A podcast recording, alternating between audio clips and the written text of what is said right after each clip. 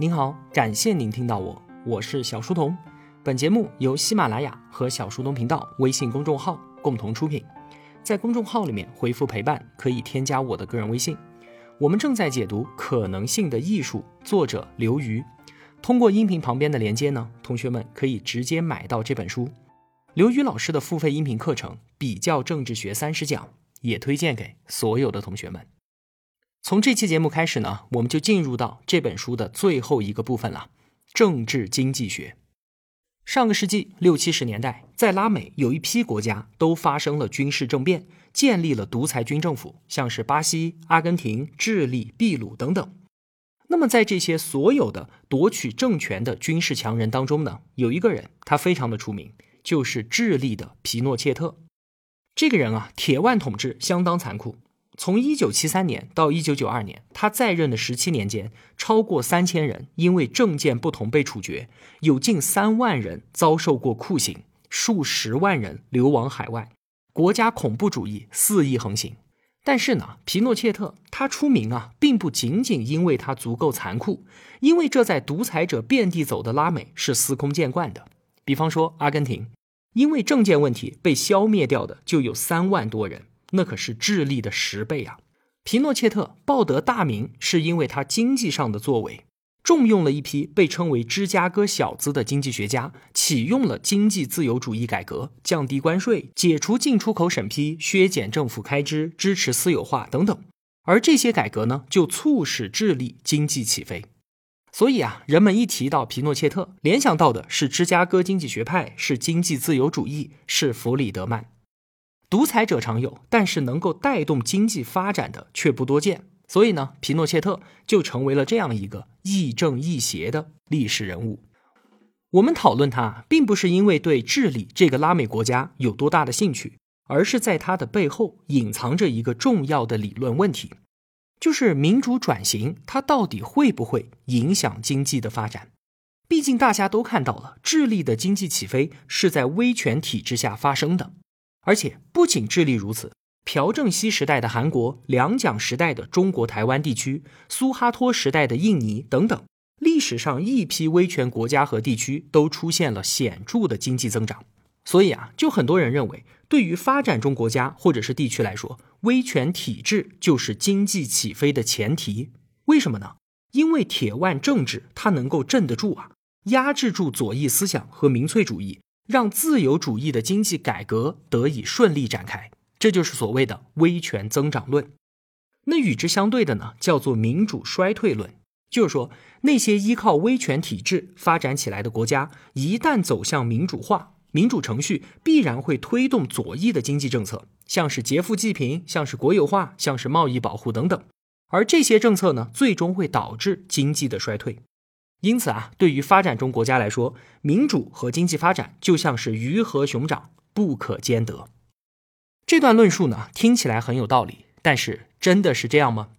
有趣的是，智利这个国家他自己就给出了这个问题的答案。一九九八年，皮诺切特迫于当时的国际形势，同意通过公投来决定自己的去留问题。结果呢，智利民众并没有对他任期内的经济发展感恩戴德。用百分之五十六的选票让他下台走人。面对国内外的压力呢，皮诺切特咬咬牙接受了。随后举行了选举，智利由此走上了政治转型的道路。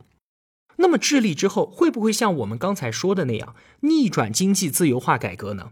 智利的民主转型是不是就意味着人们在经济发展和政治民主之间二选一，放弃了前者，选择了后者呢？结果啊，并非如此。皮诺切特他在任的十一年间，智利的人均 GDP 从一千六百四十美元上升到了两千五百美元，上升了百分之五十二，进步确实是显著的，但是谈不上经济奇迹。而民主转型之后呢，九零年到二零一九年，人均 GDP 从两千五一路飙升到一点五万美元，增长了近六倍。到这个时候，已经把巴西、阿根廷、墨西哥这些周边的拉美国家远远的甩在身后了，实现了真正的经济奇迹。所以啊，智利的事实已经展现出了一个清晰的结论了，就是政治转型它和经济发展并不是必然矛盾的。不仅智利如此，很多的威权国家他们在转型之后也是一样的。比方说，印尼一九九八年启动民主转型，到二零一九年的时候，人均 GDP 增长了八倍。韩国呢，从一九八七年转型以来增长了九倍。西班牙也是一样的，从一九七五年到二零一九年也是增长了九倍。很多人预言的民主会让经济衰退，在这些国家都没有发生啊。传说当中的多数暴政、利用选票打土豪分田地这种事情，在新兴民主国家里面固然是有的，但是并不多见。民主不一定会带来民粹，它是完全可以和经济自由主义相兼容的。民主政治和经济发展并非只能二选一。当然了，这也并不意味着说民主转型就有利于经济发展。我们要学会区分相关性和因果性。冷战结束之后啊，不管是威权国家还是民主国家，都出现了经济的自由化。所以呢，经济模式和政治类型并没有什么必然的关系。这其实是在特定的历史阶段当中的一个全球性的变化，来源于全球观念和国际体系的改变。那说到这儿，问题又来了。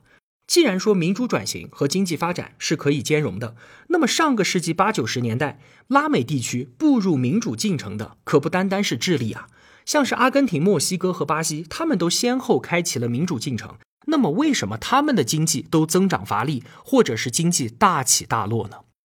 不同之处啊，简单来说，智利它虽然抛弃了皮诺切特的威权政治，但却继承了那个人的经济自由主义的遗产。而其他国家呢，或多或少的都卷入到了一场粉红色革命。什么是粉红色革命呢？就是还没有走到极端的民粹主义。九九年，委内瑞拉的左翼政治家查韦斯上台，开启了粉红色浪潮。之后呢，阿根廷、巴西这些国家纷纷跟进。他们都因为财政扩张的兴奋剂效应和国际初级产品价格的上涨，像是石油、铜矿这些商品，带来了本国经济的显著增长。但是呢，随着国际市场行情下跌以及国库的坐吃山空，经济危机啊一个接一个的开始显现。委内瑞拉的经济最后已经变成了一片废墟，大家都看到了他的故事，我们一会儿再讲。而智利，他之所以能够脱颖而出，是因为他一直都坚持着温和的自由主义经济政策。开启民主进程之后，不管是哪个政党上台，经济政策上都没有发生大幅度的摆动，这确实是难能可贵的。比方说，在财政方面，他们就吸取了历史上债务危机的教训，根据可预测的未来收入，决定当下的财政支出，绝不寅吃卯粮，将国际市场的周期性风险也纳入到财政考虑。和阿根廷、委内瑞拉那种有钱的时候大手大脚，没钱的时候债台高筑的情况完全不一样。智利它就能够做到居安思危，所以呢，周边的国家纷纷陷入到债务危机，而它的政府债务反而是不断下降的。再比方说，在货币政策方面，中央银行的独立性始终受到尊重，银行没有变成政府的印钞机。智利的通货膨胀率总体上来说还是下降的。这就和委内瑞拉的超级通货膨胀形成了鲜明的对比。再有，在对外开放方面啊，智利它是全球化的积极参与者，和很多的国家都签订了自由贸易协定。现在呢，它最大的贸易伙伴就是我们中国。最后啊，营商环境也是很好的。在拉美，你想创办一家企业，在玻利维亚需要三十九天，巴西需要十七天，阿根廷需要十二天，而如果在智利的话，只需要四天。还有啊，他那个地方的税费占利润的比例，在拉美国家当中也是最低的。所以呢，皮诺切特他确实是给智利设置了一条经济轨道，并且以路径依赖的方式，让整个国家都嵌入到一个新的历史惯性当中。综上所述，民主转型未必会诅咒经济，也不必然的推动经济发展。起到决定性作用的，并不是政体类型，而是具体的政策倾向。还记得我们之前强调的政体有限论吗？我们说啊，政体它就像是一个程序，最终我们能够得到什么，取决于我们往这个程序里面输入什么样的数据。那么，经济政策的取向又从何而来呢？归根到底，还是人们的观念。一个社会，它是更期待政府来扮演救世主。来进行管制和再分配呢，还是说我们相信千千万万个体的生产力和创造力呢？这永远都是一个在流动的答案。正因为它不断的流动，所以自由主义经济其实是相当脆弱的，特别是在民粹主义传统深厚的拉美。今天的智利，它的自由经济的倾向是对于地区文化的一种超越呢，还是一种随时可能回归的偏航呢？没有人知道。遗憾的是啊，近些年来，智利的民粹主义也在不断的抬头，民众的抗议是一浪高过一浪，要求政府免费这个，免费那个。抗议的目标呢，从最开始的车票价格扩散到物价、养老金、医保、最低工资等等等等。它固然有很多需要改进的地方，比方说贫富差距严重，比方说养老金体系捉襟见肘等等。但是点滴的改良它是一码事儿，而你要推翻整个经济模式就是另一码事儿了。有些人就认为，智利当下问题的结症就在于这三十年来的新自由主义。但是啊，正是他们如今唾弃的这个经济新自由主义，才让智利变成了今天整个拉美地区的经济佼佼者。我们不能够假定，当你把一棵大树推倒，这棵树的果实还能够继续的生长。不管是哪个国家，恐怕都不能够忘记一个深刻的历史教训，就是在现实世界当中，选择往往都不是在好坏之间展开的，而是在更糟和不那么糟之间。环顾委内瑞拉、巴西和阿根廷，我们其实有理由怀疑，如果自由经济模式在智利被连根拔起了，那么废墟之中生长出来的未必是光明的未来，更有可能是人们早已熟悉的过去。只不过呢，由于我们人类惊人的健忘，陈旧的过去看上去啊，往往都像是崭新的未来。说完智利呢，我们再来看委内瑞拉。同样是拉美国家，这两个国家的情况完全相反。一个在走向民主转型的同时，经济也获得了长足的进步；而另一个呢，在民主崩溃的同时，经济也随之崩溃了。委内瑞拉的长时间超级通货膨胀，我想哈，每位同学都有所耳闻，通胀率突破天际的百分之一百万，钱在那个地方已经完全失去意义了。老百姓宁愿用钱来当卫生纸，也不会出去买，因为卫生纸比钱要更值钱。经济的崩溃让四百六十万人，也就是他们整个国家百分之十六的人口都跑出去了。难民的规模和叙利亚的难民危机旗鼓相当。委内瑞拉的医生跑去墨西哥端盘子，律师跑去秘鲁扫大街，老人儿童跑到墨西哥沿街乞讨。和平年代啊，竟然能够出现那么多的逃难者，委内瑞拉确实是创造了一个奇迹。但是要知道啊，那个国家曾经是拉美最最富有的国家呀，而且它的石油储量是全世界最丰富的，甚至都超过了沙特阿拉伯。这也是它之前经济为什么能够繁荣的主要原因。那既然拥有石油这个不断往外喷钱的取款机，它的经济为什么还能崩溃呢？这就要归功于他的前总统查韦斯了。你说这个人他是个窃国大盗吗？能够把一个国家霍霍成这个样子？当然不是。不仅不是，他还是一个充满正义感的现代罗宾汉。他曾经说：“我看到社会不公的时候，看到孩子因为饥饿死去的时候，我会痛哭的。我这一生都将坚定的与这世间一切不公战斗。”九二年的时候，查韦斯作为一名军官，因为对于当时社会的贫富差距极度不满，痛恨自由主义经济，所以呢参与了一场政变，结果失败入狱。作为军人代表，他在电视讲话中说：“很遗憾，我们没能够达成目标，我对于失败承担全部责任。”当时啊，全国的民众就通过电视机屏幕记住了这张勇敢的脸庞。两年之后，他被总统特赦出狱，受到了民众英雄凯旋般的欢迎。九九年呢，民众抛弃了传统政党，把这位现代罗宾汉给选上了台。于是啊，查韦斯就开始抛弃新自由主义的经济模式，大刀阔斧的施展他自己命名为“二十一世纪社会主义”的经济蓝图。他这个经济蓝图是什么呢？用他自己的话来说，就是打击豪强，扶弱济贫，实现社会正义，挑战精英特权，把权力还给穷人。那他怎么实现这个目标的呢？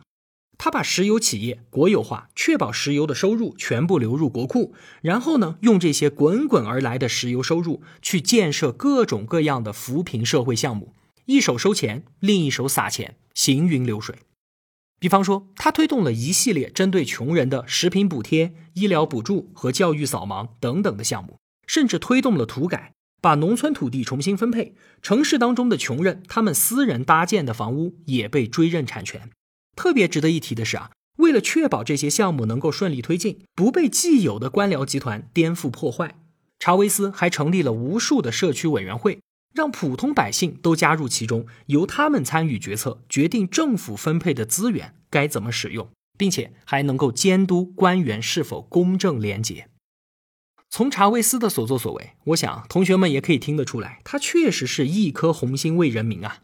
经济上扶弱济贫，打击豪强；政治上呢，推动基层民主，打击官僚；外交上，他还是一个不畏强权的反美斗士，经常高呼打倒美帝国主义，把当时的总统小布什称为魔鬼蠢驴。和他一样的敢和美国叫板的阿萨德是我们自家兄弟，穆加贝是自由战士，而卡扎菲呢？是他心目中的革命烈士。正是这些激进的左翼理念和措施，让查韦斯赢得了无数的人心，成为了委内瑞拉人民的精神教父，深受爱戴。在之后一次又一次的公投和选举当中，查韦斯都大获全胜，高歌猛进。那这样一个人民心中的完美英雄，怎么会把国家带入经济的灾难呢？有人说不对呀，查韦斯他二零一三年就因为癌症去世了。他死了之后，经济危机才开始显现的。问题肯定出在他的继任者马杜罗身上。关查韦斯什么事儿呢？其实啊，不管是经济路线、外交政策，还是政治倾向，继任者马杜罗都完完全全的继承了查韦斯。甚至啊，马杜罗他就是查韦斯一手栽培和提拔起来的指定继承人。所以呢，查韦斯虽然是死了，但是查韦斯主义却一直都在。查韦斯和马杜罗时代有一个重大的不同，就是国际原油价格。之前啊，查韦斯一手取钱、一手撒钱的经济模式之所以能够搞得下去，是因为在他的任期内刚好赶上了国际油价的大幅上涨，从二十美元一路涨到一百一十美元，最高的时候甚至达到过一百七。而马杜罗一上台呢，油价就开始往下跌，从一百一十美元跌到四十美元左右。可以说啊，倒霉的马杜罗接过查韦斯办得如火如荼的盛宴，却突然发现冰箱里面已经弹尽粮绝了。正是因为查韦斯绝佳的运气，那些民粹主义的经济政策一度对经济起到了兴奋剂的作用。短期来看，各项经济指标都非常的不错，经济年增长率百分之三点五，人均 GDP 从四千八百美元上升到了一万二，一片欣欣向荣。但是呢，好运是不可能永远持续的。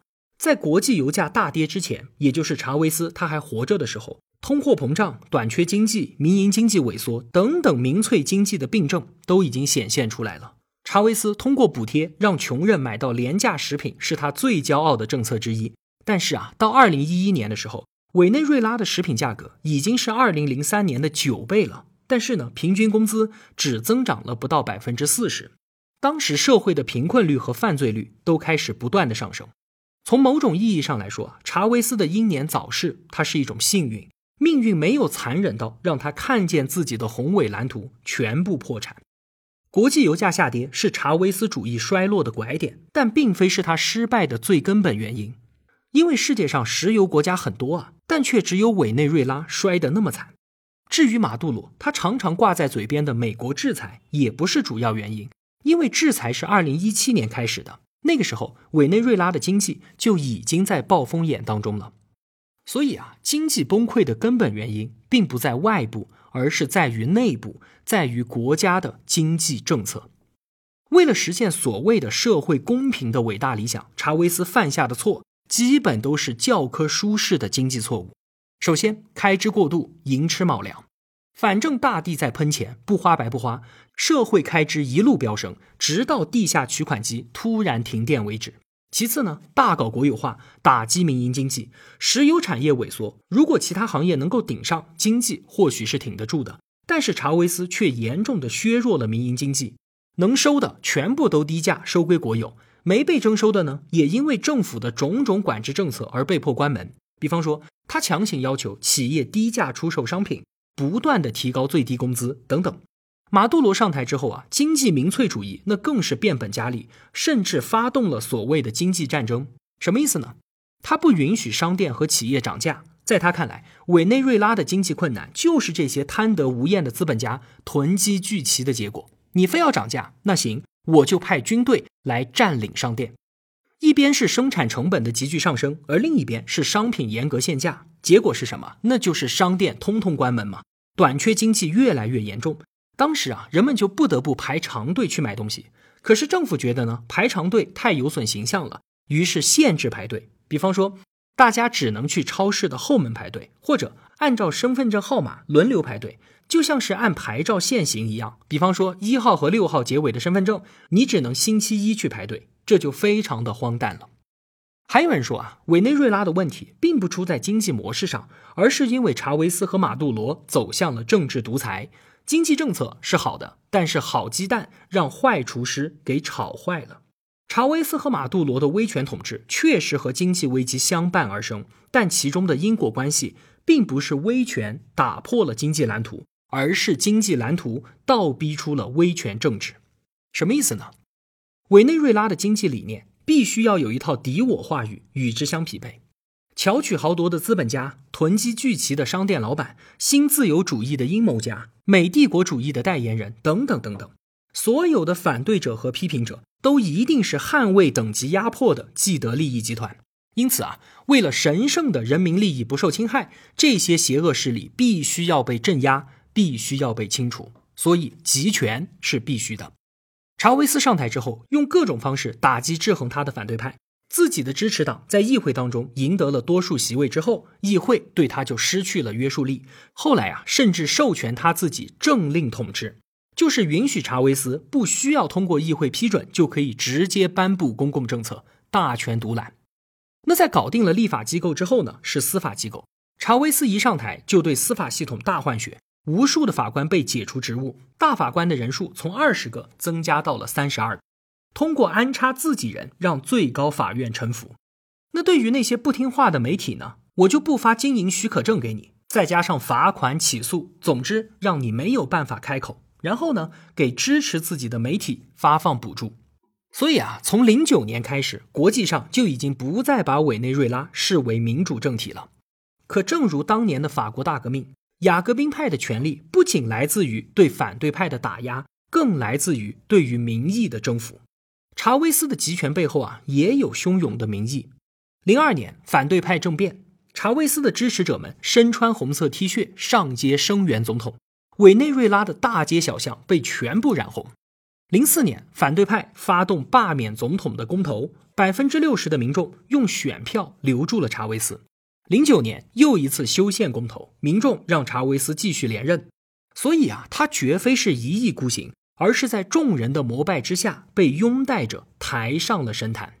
当政治强人的权力被道义所包裹，那么他的感染力就将所向披靡。继任者马杜罗是没有查韦斯这样的个人魅力的，所以呢，他更多的是诉诸于强力。查韦斯死了之后啊，一五年反对党赢得议会选举，马杜罗就通过最高法院剥夺了议会的权利，另外设立了一个听话的议会。一六年呢，反对派又发起罢免总统的公投，马杜罗控制选举委员会，终止了投票。一九年，反对党宣布另立政府，但是没能赢得军队的支持。最后，反对派领袖要么被抓，要么流亡海外。马杜罗之所以能够动用这些强力，很大原因是因为当年查韦斯已经帮他铺平了道路。查韦斯完成了对于最高法院的驯服，所以马杜罗可以用他剥夺议会的立法权。经济灾难如此深重，为什么军队没有倒戈相向？因为当年查韦斯在军中安排了无数的亲信。有人觉得查韦斯是民族英雄，而马杜罗才是独裁者。其实啊，他们两个之间并没有真正的断裂，而是前人栽树，后人乘凉。最神奇的是啊，经济灾难都没能让马杜罗政府垮台，反而加固了政府对于民众的控制。当经济极度短缺，而谨慎的供给全部都在政府手里面的时候，资源分配就成为了控制民众的武器。政府每个月会给困难家庭发放一些救济食品，尽管是杯水车薪，但这已经是很多人唯一的救生圈了。为了这最后活命的机会不被剥夺，很多民众变得更加的听话，甚至是感恩戴德。所以啊，委内瑞拉为什么会变成今天这个样子？起点在于查韦斯，但绝不是因为他是一个坏人。正好相反，他生活简朴，工作勤奋，直到五十八岁去世的时候都两袖清风。他热爱国家的底层人民。他说自己看见饥饿的孩子会哭泣，我相信这是真的。